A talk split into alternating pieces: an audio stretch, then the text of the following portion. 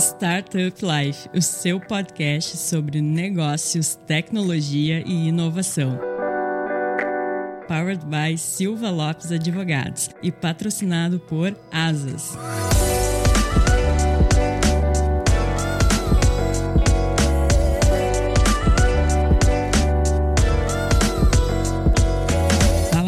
Eu sou a Cristiane Serra e esse é o seu podcast Startup Life. E como hoje é a primeira sexta-feira do mês, a gente tem um Minha Jornada. Lucas, conta pro pessoal quem vai estar aqui conosco hoje. Mas antes de revelar, a gente tem uma novidade. A gente tem uma novidade bem importante aqui pro podcast, Cris. Pessoal, então eu já tinha até comentado nas redes sociais, a Cris também, o Lion também aí nas últimas semanas. Então eu estava fazendo um mistério para revelar para vocês um novo patrocinador aqui do Startup Life. Então um patrocinador que realmente tem uma força muito grande, uma das principais fintechs do Brasil. Então, realmente tem uma força muito legal de entrega, focado em empresas de tecnologia, que é o pessoal da Asas. Então, a Asas hoje, anunciando já para vocês, é o novo patrocinador aqui do Startup Life. Então, queria agradecer o pessoal da Asas pela confiança aqui dentro do podcast e a Cris também vai entregar aqui um recado do nosso patrocinador. E que tem tudo a ver, né? É nosso novo patrocinador com o episódio de hoje. Então, para quem está começando a empreender ou já está nesse caminho há muito muito tempo, o Asas está aqui para ajudar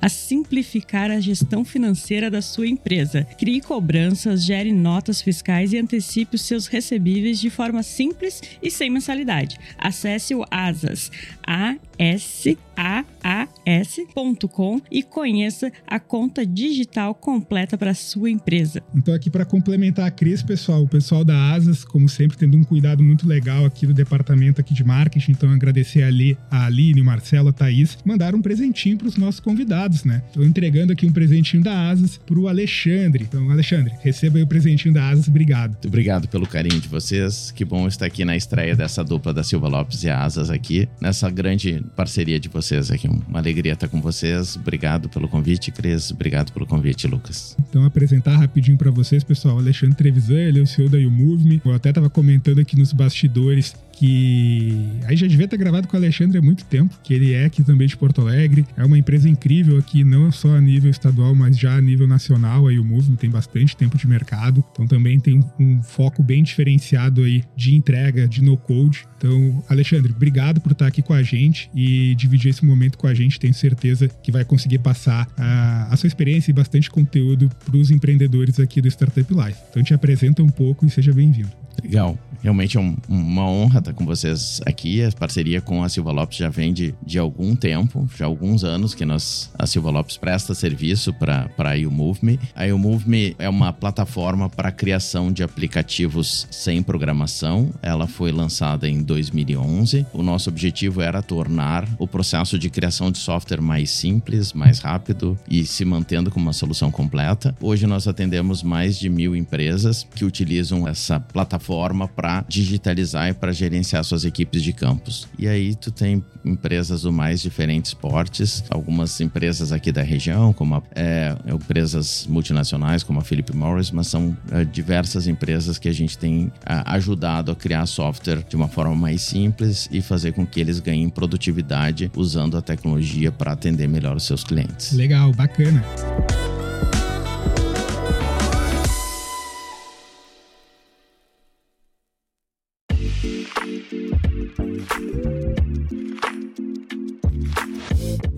Antes de tu entrar aqui de fato nas perguntas aqui da minha jornada do Alexandre, é um fato bem legal ali que ele trouxe, né? Ele já trabalha com a parte do no code desde 2011, né? Então é algo que hoje vem se falando muito nos últimos anos, mas não é uma novidade, né, Alexandre? Não é algo que nasceu agora. Queria que você explicasse pra gente, até já alinhando ali depois com as perguntas da Cris da, sobre a sua jornada, como é que foi esse início ali da YouMove de trazer realmente um produto inovador, algo bem diferente em 2011, né? Eu falo que 2011 a gente não tinha ecossistema, a gente não tinha basicamente muitas Era tudo empresas. Mato. Era tudo mato. Então a gente vê muito, né? Os ouvintes aqui se deparam muito, às vezes, com, com aquele empreendedor que tem uma excelente ideia, tem um excelente produto, mas às vezes o mercado não está pronto e ele acaba se frustrando. Então eu queria que você trouxesse como que foi esse início ali seu também da You Move Me aqui para nossa audiência. Legal. Tem esse ditado que diz que quando tu chega no início é, é tudo mato, né? Eu acho que nesse caso a gente chegou, não tinha nenhum mato ainda crescido. é. A gente construía soluções, aplicativos móveis de uma forma tradicional. Então, cada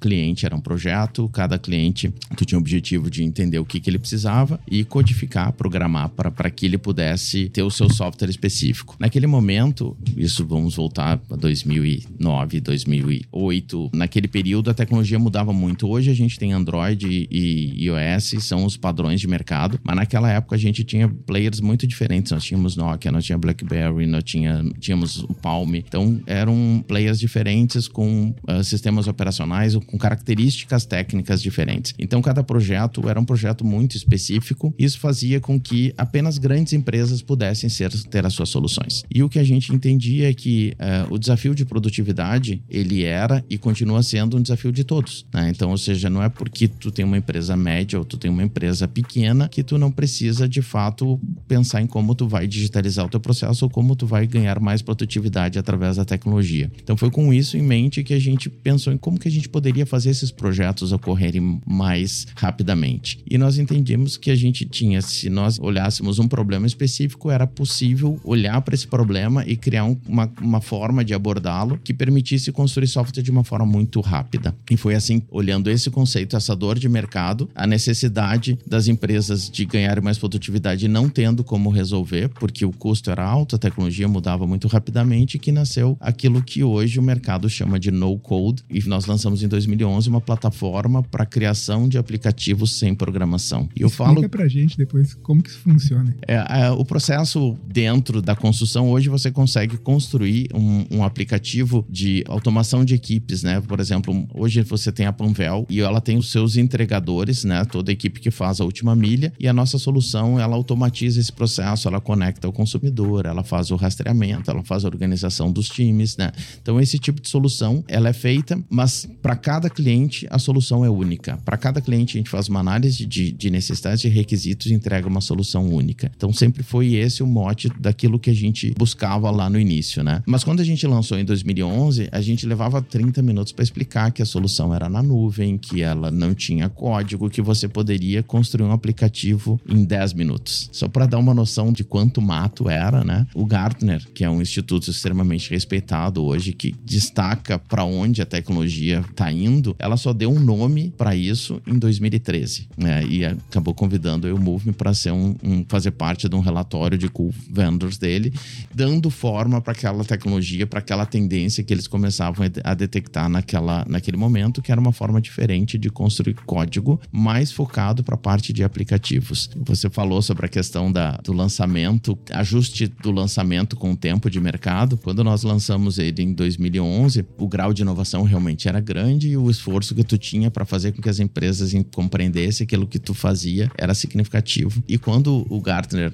lançou o conceito em 2013, a gente entendeu, bom, agora o mercado vai compreender o que a gente estava fazendo. É, mas só depois nós descobrimos que o Gartner fazia isso com alguns anos de antecedência. Então, na prática, ele sinalizando que essa era a tendência significa que o mercado ia conseguir consumir aquilo num ritmo maior alguns anos à frente. É, isso fez com que a gente, nos, nos primeiros anos da plataforma, a gente ficasse focado muito mais naquele mercado que via a inovação como sendo seu diferencial e colocava na oferta, né, no seu argumento, no seu posicionamento, a inovação. Então, esses foram os nossos primeiros clientes, de alguma forma trazendo, se você tem um produto que está um pouco à frente do seu tempo, identifique mercados ou perfil de clientes que valorizam a inovação como um diferencial competitivo. E foi assim que a gente se movimentou nos primeiros anos, enquanto o mercado foi evoluindo, foi amadurecendo. E aí também tem um desafio que é de educar, né? Educar no sentido de fazer o, o público entender, né? Os possíveis clientes entender o que, que é essa tecnologia, já que, como tu disse, dois anos depois foi considerado uma tendência, né? Para mais adiante, que é bastante difícil também, né? Realmente é bastante desafiador tu compreender o teu papel dentro desse processo. Especialmente nesse nosso caso, o desafio de educar, ele é um desafio muito grande,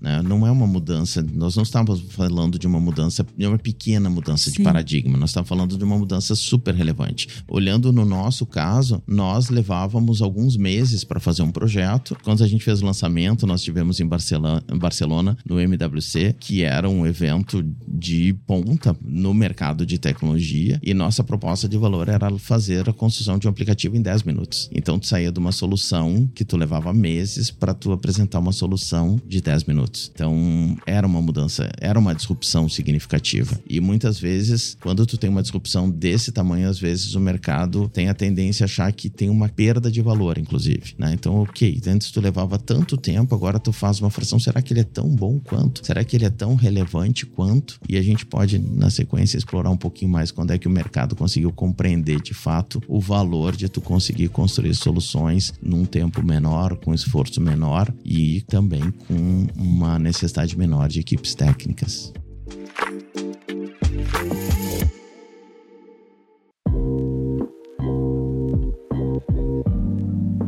Alexandre, agora vamos voltar um pouquinho no tempo, antes da You Move. Me conta pra gente quando que tu entendeu que tu queria empreender. Eu nunca considerei outra hipótese que não fosse essa. Né? Eu tenho algumas decisões na, de vida que eu tomei sem muita reflexão e empreender foi uma delas. Né? Eu nasci numa família de empreendedores, meus pais, meus tios, é, isso estava no DNA, estava no, no, no, ar que a gente respirava. É, eu comecei bastante cedo a trabalhar, eu aos 14 anos eu trabalhava trabalhava na, na empresa do meu pai, é, já na área de tecnologia, então trabalhava no CPD, trabalhava depois um período como programador, é, fiz isso durante o ensino médio, mas para mim era algo absolutamente natural entender que empreender era, era a minha missão. Né? Então eu tenho vivido o empreendedorismo desde de jovem, desde o início. Comecei a ter meus primeiros clientes aos 18 anos, quando eu estava no período de graduação. Eu, minha família é de Santa Maria, vim para Porto Alegre para fazer a graduação na, na URGS, Ciência da Computação, e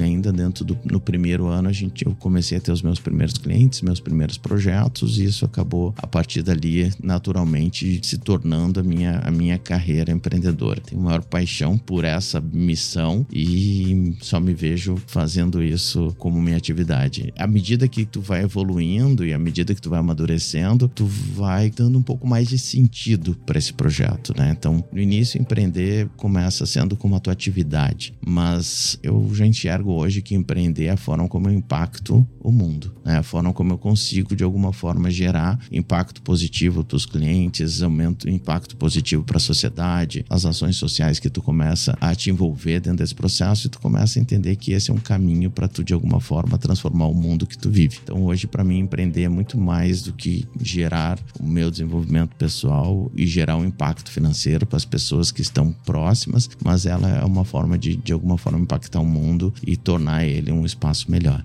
Legal. Conta pra gente um pouco, Alexandre, desse teu início de jornada. Você falou que começou a empreender desde cedo. Antes da You Move Me, você chegou a ter algum outro negócio? Você, como que foi esse início também? Eu, eu sempre gosto de perguntar que muitas vezes empreender a gente ouve falar que é uma jornada solitária, né? A gente não tem muito com quem contar muitas vezes ali realmente no dia a dia. Então eu queria te ouvir um pouco como que foi esse teu início início, antes da You Move se você começou sozinho, teve sócio, passou por algum perrengue, não passou. Isso é legal você comentar porque às vezes a gente vê os erros mais comuns, né, aqui dos empreendedores e muitas vezes a gente faz um negócio com um amigo e dá algum problema. Então a gente sempre fala, né, fazer amigos no negócio, né, não negócio com amigos. Isso é um erro muito comum que a gente vê de empreendedores no geral, né. Queria que você trouxesse um pouco desse seu início, porque a gente sabe, né, construir sozinho é muito difícil. Então a gente queria te ouvir um pouco sobre isso também. Eu comecei a atuando sozinho. Já recupera um pouco mais essa jornada. Mas eu acho que vale, é, hoje a forma como eu enxergo é que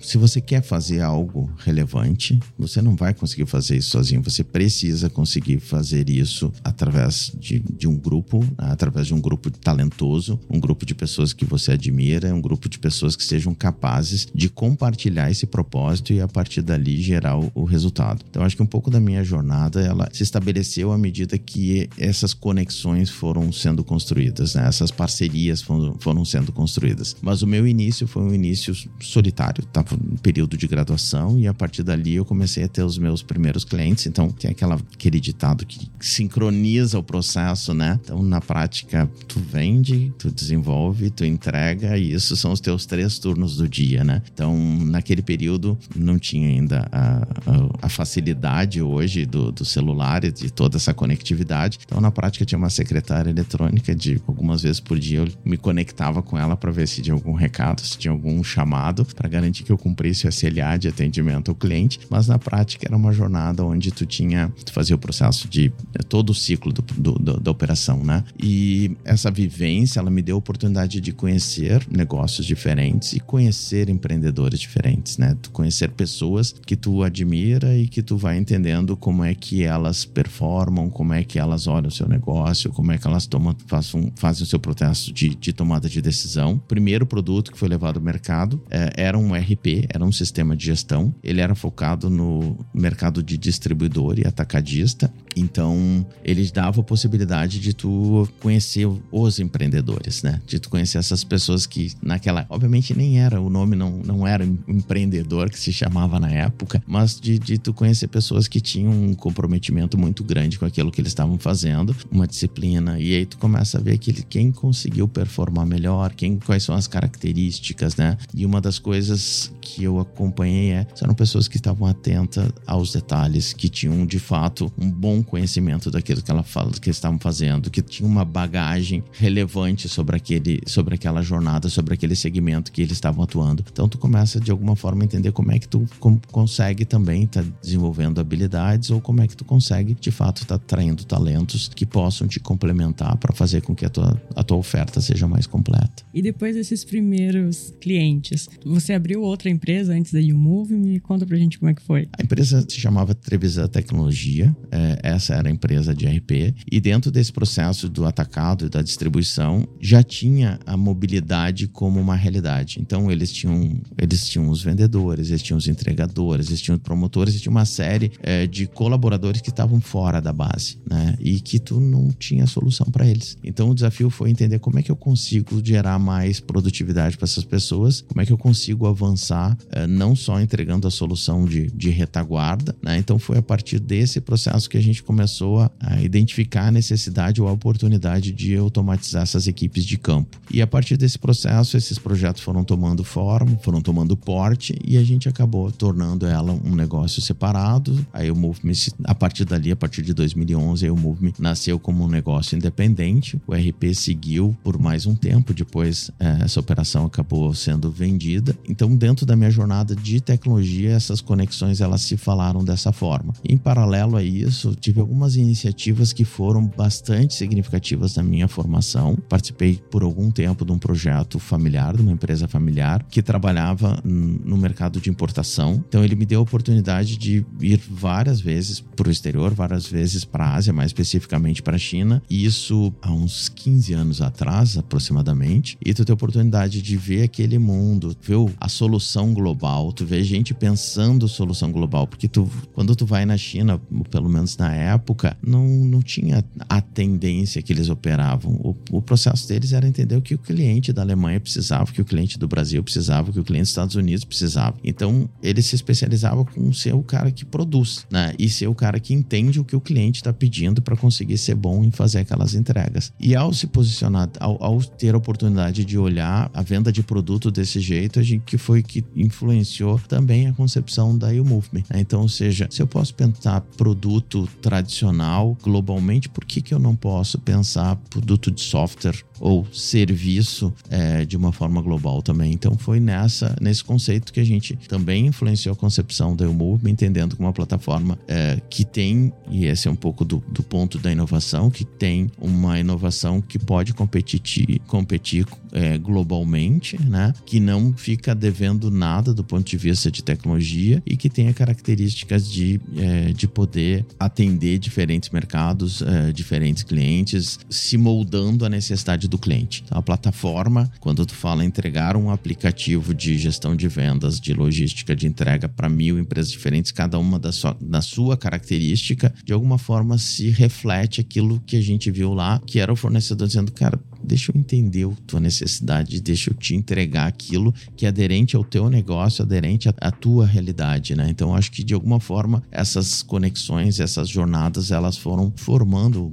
um modelo mental que acaba de alguma forma orientando os nossas tomadas de decisões. Algumas de uma forma bastante consciente, mas acho que a grande parte delas de uma forma inconsciente. Aquela, aqueles conhecimentos, aquelas experiências que tu teve, elas vão se, vão se conectando e, e, e vão estabelecendo os teus padrões de tomada de decisão. Legal. Eu queria que você trouxesse um ponto pra gente, Alexandre, que muitos aí podem estar se questionando também, e a gente vê isso muito também no dia a dia. Você falou que teve um background muito mais de tecnologia, né? E é muito comum, pelo menos a dificuldade ali do empreendedor, começar um negócio muitas vezes tendo background de tech, né? Porque ele tem um background mais de hard skill, ele não tem tanta soft skill ali no desenvolvimento de pensar. Às vezes ele é muito bom, a gente costuma falar aqui no escritório que a startup ela tem empreendedor, né? O empreendedor é o cara que entende produto, produto, produto, produto, é o melhor cara de produto. Mas a gente fala que quem ganha dinheiro não é o empreendedor, é empresário. O empresário ele tem que entender um pouco de produto, de venda, de comercial, de tributário, de financeiro, fiscal, bastante coisa. E é difícil, né? Queria que eu ouvisse um pouco de você, porque a gente vê no mercado muitas vezes quem é do background tech sofrer um pouco na pele, porque o cara é muito bom de produto, mas ele não sabe comunicar tanto. Então, queria que você falasse se isso foi um desafio para você ali no início, se foi como que você superou e possivelmente tem alguém passando por isso aqui do outro lado. Dá as dicas aí também do, do Alexandre para as pessoas que são de tech, estão começando a empreender e muitas vezes vão, vão se ver num beco sem saída de não conseguir se comunicar muito bem ou de passar aquilo da melhor forma possível. Perfeito. Voltando na questão dos ditados, tem o desafio aquele de saber o que eu não sei, né? Essa eu acho que é grande, a grande ponto, né? Então, ou seja, o empreendedor ele tem um conjunto de, de desafios, alguma parte daquela ele tem domínio e outra parte ele não tem domínio nem para saber o que ele não sabe, né? Então, é, acho que esse é um, esse é um ponto importante dentro da história. Dentro dessa linha, é, as mentorias, é, Lucas, eu acho que elas são super relevantes dentro dessa história, né? Então, tu ter com quem te aconselhar, tu tem acesso. Hoje o mercado ele tem um muita gente que, que tem história, né? Que consegue compartilhar conteúdo, é o que não falta. O, é, Startup Life aqui é um exemplo de conteúdo para você é, compreender o que que tu não sabe. É, mas sim, esse foi um desafio importante dentro da minha jornada pessoal. A questão de tecnologia foi é, é o meu ponto mais evoluído inicialmente como eu participei de muitos projetos de gestão, muitos projetos de RP, as questões mais fiscais, as questões tributárias, contábeis, fluxos de caixa, gestão financeira, esse processo de alguma forma, cada projeto, cada cliente que eu tive a oportunidade de participar, de alguma forma foi absorvendo. Casualmente teve um, um cliente que, um amigo que me, me perguntou agora há poucos dias sobre se eu estava considerando a hipótese de migrar o sistema de gestão da empresa para um sistema novo. E eu fiquei lembrando, eu, eu já passei por esse processo acho que mais de 100 vezes. Eu não sei se eu estou preparado para mais um, mas cada processo desse foi gerando um aprendizado. Onde que foi os, o, o ponto, os dois pontos que eu acho que foram os mais desafiadores, né? Acho que o primeiro ponto, sim, foi o, o comercial. E o comercial, eu costumo dizer hoje a gente tem uma máquina de vendas dentro da companhia. A, estratégia digital é uma estratégia importante para o Move Me e eu entendo que foi um dos, se não o, um dos problemas mais complexos de ver uma máquina de vendas operando de uma forma eficiente, né? E vale a brincadeira, ela não é uma máquina porque tu ajusta aqui vê o, vê o processo saindo, a tua cadência. Ela é uma máquina porque se tiver um parafuso errado, ela não vai funcionar, né? Então, ou seja, não é uma questão de vários ajustes, não, cara. Se tiver um parafuso em alguma das etapas do processo, ela não vai te entregar o resultado. Então, aprender esse processo da jornada de vendas e as suas características foi um ponto super importante. A gente teve algumas consultorias que nos apoiaram, algumas mentorias e, obviamente, tu tem um lado de cultura, né? A companhia é uma companhia de tecnologia, é uma companhia de vendas, né? Então, tu conseguir ter um negócio um pouco mais equilibrado foi um desafio importante dentro da companhia. Eu entendo que ainda continua sendo. E o segundo ponto é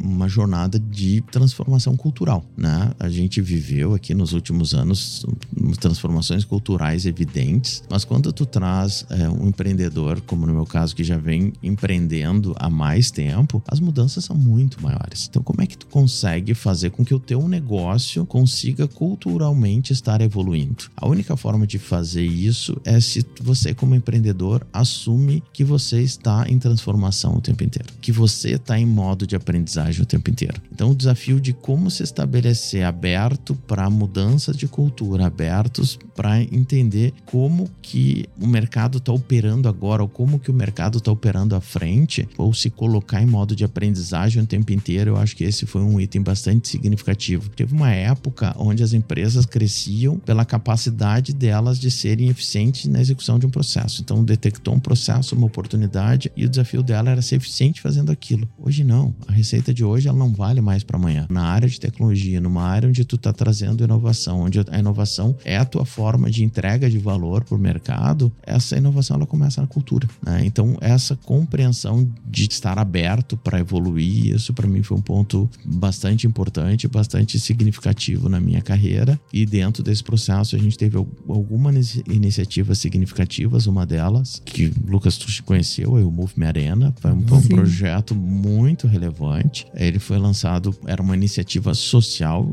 né? É era um ambiente de inovação social. A companhia, quando ela foi para a sede onde ela está hoje, a gente entendeu que a gente precisava se conectar, né? E aí, metade da área que nós tínhamos no escritório, nós entregamos para a comunidade. Olha, aqui é um espaço de vocês, façam o que quiserem. 2017, 18, Alexandre. 18, 18, 18. E aí, acho que foram quase 300 eventos em pouco mais de um ano. Eventos organizados por diferentes entidades, por diferentes estruturas, e aquilo transformou a companhia, transformou as pessoas, porque tu passou de conectar com temas distintos, com pessoas distintas. E uma das coisas que eu descobri é que as pessoas que frequentavam a arena, eu passei a admirar aquele perfil de pessoa. Pessoas que de alguma forma estavam buscando se, o novo, estavam buscando se modificar, estavam buscando se conectar, estavam buscando se com, compartilhar. Então, desde esse processo, a gente teve Endeavor, Amsha, Acesso pro Sucesso, vários parceiros que estiveram junto conosco nessa jornada, criando essa experiência, mas compartilhando com vocês foi um privilégio poder ter, vivido aquilo. Aquilo ali é, transformou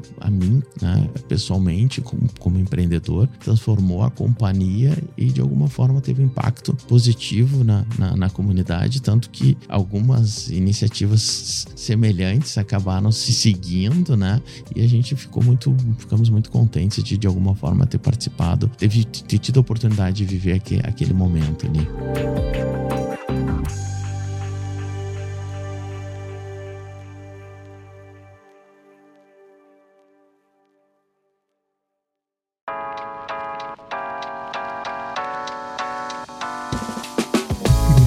Tua pergunta que tu sempre faz, que não tem como. É. A gente hoje modificou um pouquinho a estrutura do episódio, né? Mas a gente. Esse momento, Alexandre, é um momento que eu me realizo. Diga. É o meu momento, assim, jornalista Marília Gabriela, né?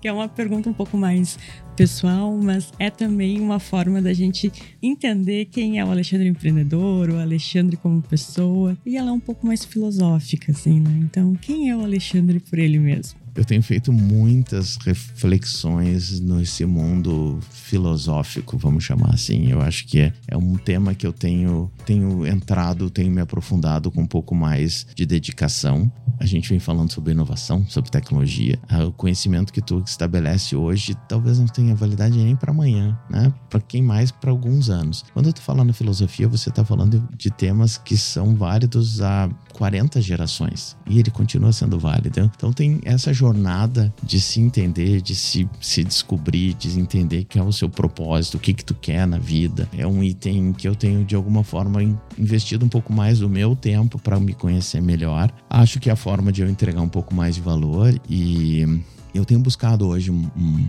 um, meu propósito de tentar ter um pouco mais de domínio sobre a minha, sobre mim. Eu acho que algo como poderia se definir como o autodomínio, ou seja, o mestre de mim mesmo, de alguma forma, e conseguir fazer com que isso seja uma oportunidade de, de eu assumo essa missão de desenvolver os meus talentos e colocar eles a favor das pessoas. Né? Eu, para mim, o impacto no outro, de tu te enxergar como meio de gerar impacto no outro, é a forma como eu tento me ver. Né? Eu tento me ver uma pessoa que tem alguns talentos, que tem oportunidade de desenvolver esses, esses talentos, e eu me dedico diariamente para desenvolvê-los, mas eles só fazem sentido se ele estiver servindo outro, se ele estiver servindo as pessoas que estão próximas, né? Se ele estiver de alguma forma servindo a família, os clientes, os colaboradores e a sociedade, aí tá fazendo sentido aquilo que tu tá fazendo. Então, hoje o meu, eu, eu me vejo dessa forma, me vejo investindo meu tempo para me tornar uma pessoa é, mais capaz para poder é, impactar o mundo de uma forma mais positiva. É isso que me motiva. Vejo o Move e aquilo que a gente produz alinhado com isso, vejo as pessoas que estão hoje fazendo parte da Move Me compartilhando dessa forma de entender que quando um cliente chega na companhia, é uma empresa que tem um problema, que tem uma oportunidade de a gente gerar um impacto positivo para ela, que a gente tem a oportunidade de tornar ela mais produtiva. Se alguém abre um chamado no, no helpdesk, entender que na verdade ali é alguém que está precisando de apoio que a gente tem condições de ajudar. Então, de a gente ter de fato um entendimento, né, é, de alguma forma transcender aquilo que a gente está fazendo. É um pouco do, da forma como eu tento me orientar, Cris. Não sei se eu acabei exagerando aqui, ó, na, na, ampliando demais a resposta à tua pergunta, mas é uma temática que para mim ela, ela entender isso para mim é, é, importante até para tu tá confiante de que tu tá num, numa, numa jornada que tá fazendo sentido. Por que que eu tô aqui hoje? Por que que eu levantei hoje? Por que que eu tô trabalhando tanto? Por que que eu me dedico nesse negócio, né? Qual o impacto que isso vai gerar? Então, acho que esses são questionamentos que tu tem que de alguma forma ter feito e tá bem resolvido. Dizer, cara, faz sentido o que eu tô fazendo e empreender para mim faz sentido. Para empreender me endereça essas minhas reflexões. Então, acho que, que com isso eu consigo encapsular todas essas minhas, essas minhas reflexões e colocar de alguma forma a favor da sociedade. E a gente vê que isso no Alexandre é muito natural, né? E genuíno, porque quando ele fala em, e que empreender para ele é muito significativo, o olho brilha, né, Lucas? É verdade. Bacana. Aproveitando isso, Cris, que a gente está falando da parte ali de empreendedorismo do Alexandre, a gente falou, o Alexandre falou muito do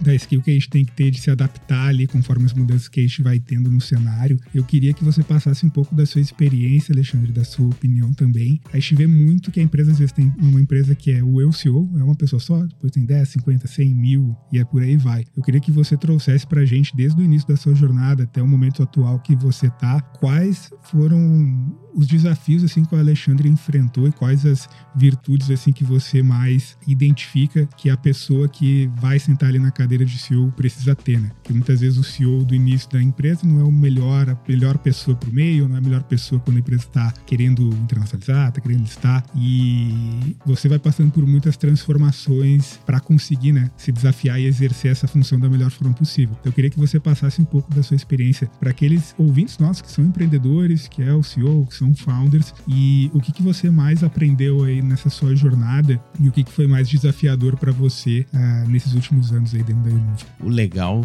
do empreender é que ele te dá espaço para tu te desafiar, né? Eu acho que estar em, literalmente em modo de aprendizado contínuo é uma premissa. Né? Então, por mais que não importa quantos cursos você fez, é, aonde você estudou, qual experiência que você tem, uma coisa é certa, você vai aprender hoje. Então, estar com esse mindset, para mim, ele, ele é uma premissa básica, né? É, se tu tem acho que a pior coisa que tem hoje é tu ter certeza, né? Eu tenho certeza, eu posso ter confiança. Uma das coisas que eu tento trabalhar é entender que as coisas têm possibilidades. Ah, então aqui nós estamos fazendo isso e tem possibilidade de dar certo. Tem que ter uma possibilidade maior, uma possibilidade menor de dar certo. Mas tu tem que estar tá colocando as tuas ações baseado em probabilidades ou baseado em possibilidades. Ao tu colocar isso, eu acho que tu combate um pouco, fica mais fácil para tu tomar decisões de risco, porque tu não tá buscando a certeza. Não, eu vou fazer fazer isso só se eu tiver certeza. Não, então tu não vai fazer. Ah, então tu começa a calibrar o teu risco e a partir dali tu consegue dizer, ok, qual o impacto se der errado. Né? Então, tu ter uma forma de, é, de alguma forma, administrar isso para não te gerar uma ansiedade exagerada, né? De tu poder e a partir daí tá tomando o risco de uma forma mais consciente, tu te manter num modelo de aprendizagem contínuo. Eu entendo que disciplina é chave da história. A disciplina ela influencia a tua produtividade, ela influencia a tua capacidade de te organizar e de, de entregar. Os empreendedores que eu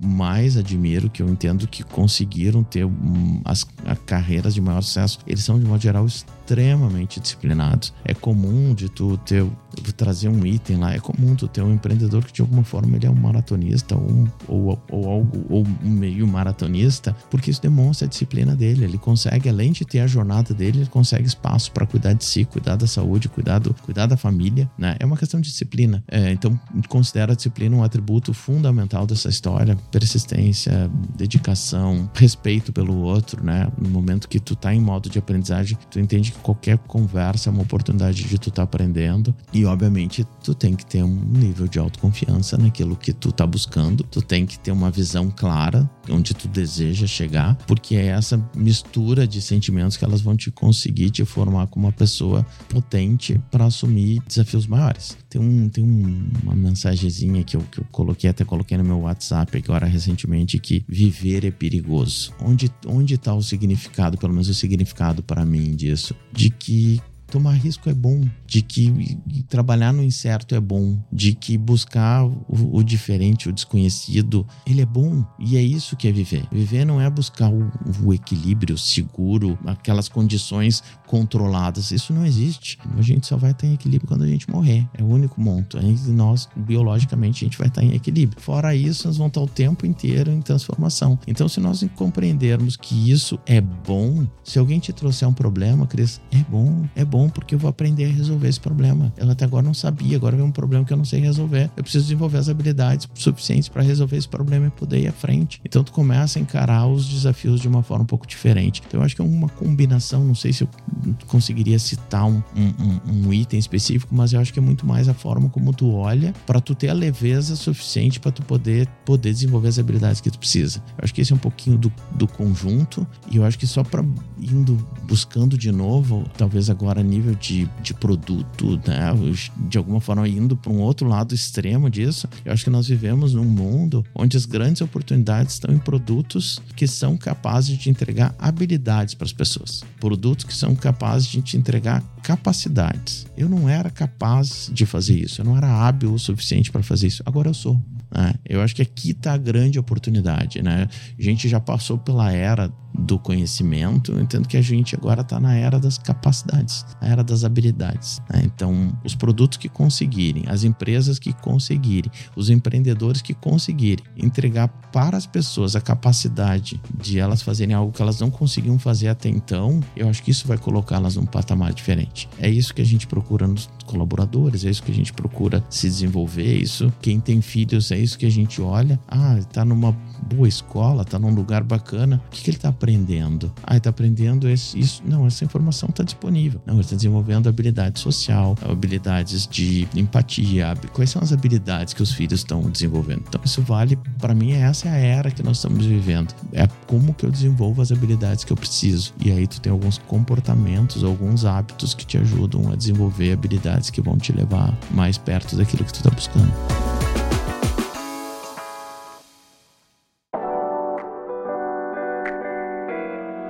E é com essa reflexão, super dica, né, Lucas? Já, pois o tempo passou voando. Vou ter que convidar o Alexandre de novo. Vamos, vamos ter que fazer o Minha Jornada parte 2. e a gente agradece o Alexandre pela participação. Com certeza quem está nos ouvindo teve muitos insights. Alexandre, muito obrigada. Eu que agradeço. Obrigado, Lucas. Obrigado, Cris. Uma alegria estar com vocês aqui. E foi um prazer estar compartilhando um pouquinho, não necessariamente da minha jornada, mas talvez das minhas reflexões aqui. Quem sabe possam de alguma forma estar tá conectando com alguém aí que, que possa estar tá refletindo dentro da sua carreira empreendedora, fazendo algumas reflexões. Eu espero que de alguma forma possa, possa ter sido positivo também. Legal. Alexandre, deixa aqui para os nossos ouvintes como que eles podem te encontrar nas redes sociais, se alguém quiser trocar uma ideia contigo, se alguém quiser conhecer um pouco mais de Move como é que a pessoa pode fazer? Eu não tenho sido alguém muito presente nas, nas uhum. redes sociais. Dentro dessa minha jornada, eu acabei me, me ausentando. Eu teve até um pouco num lado um pouco mais conceitual. Eu, eu entendi que, eu, que era importante eu estar fazendo as coisas para mim, né? Ou Sim. seja, e não para buscar um, um, reconhecimento externo. Isso fez com que eu, de alguma forma, tivesse sumido nas redes sociais nos últimos, nos últimos anos. Te confesso, Lucas e Cris, que, eu, que tá na minha pauta retomada, de alguma forma, agora me, me relacionar com as redes de uma forma diferente. Mas o LinkedIn é o lugar mais fácil de, de me encontrar, né? Como Alexandre Trevisan, é mais fácil de se conectarem comigo lá. E vai ser um prazer aí trocar ideias e trocar experiências aí com quem tiver interesse de falar um pouquinho mais. Muito obrigada mais uma vez, Alexandre. E quem está nos ouvindo, lembrando também que a Asas, seja para quem está começando ou para quem já está no caminho do empreendedorismo há muito tempo, ela está aqui para ajudar a simplificar a gestão financeira da sua empresa. Crie cobranças, gere notas fiscais e antecipe os seus recebíveis de forma simples e sem mensalidades. Acesse asas.com, lembrando que Asas se escreve A-S-A-A-S e conheça a conta digital completa para as empresas. Lucas, muito obrigado pela tua companhia em mais um episódio e aos nossos ouvintes também muito obrigada pela companhia e até o próximo.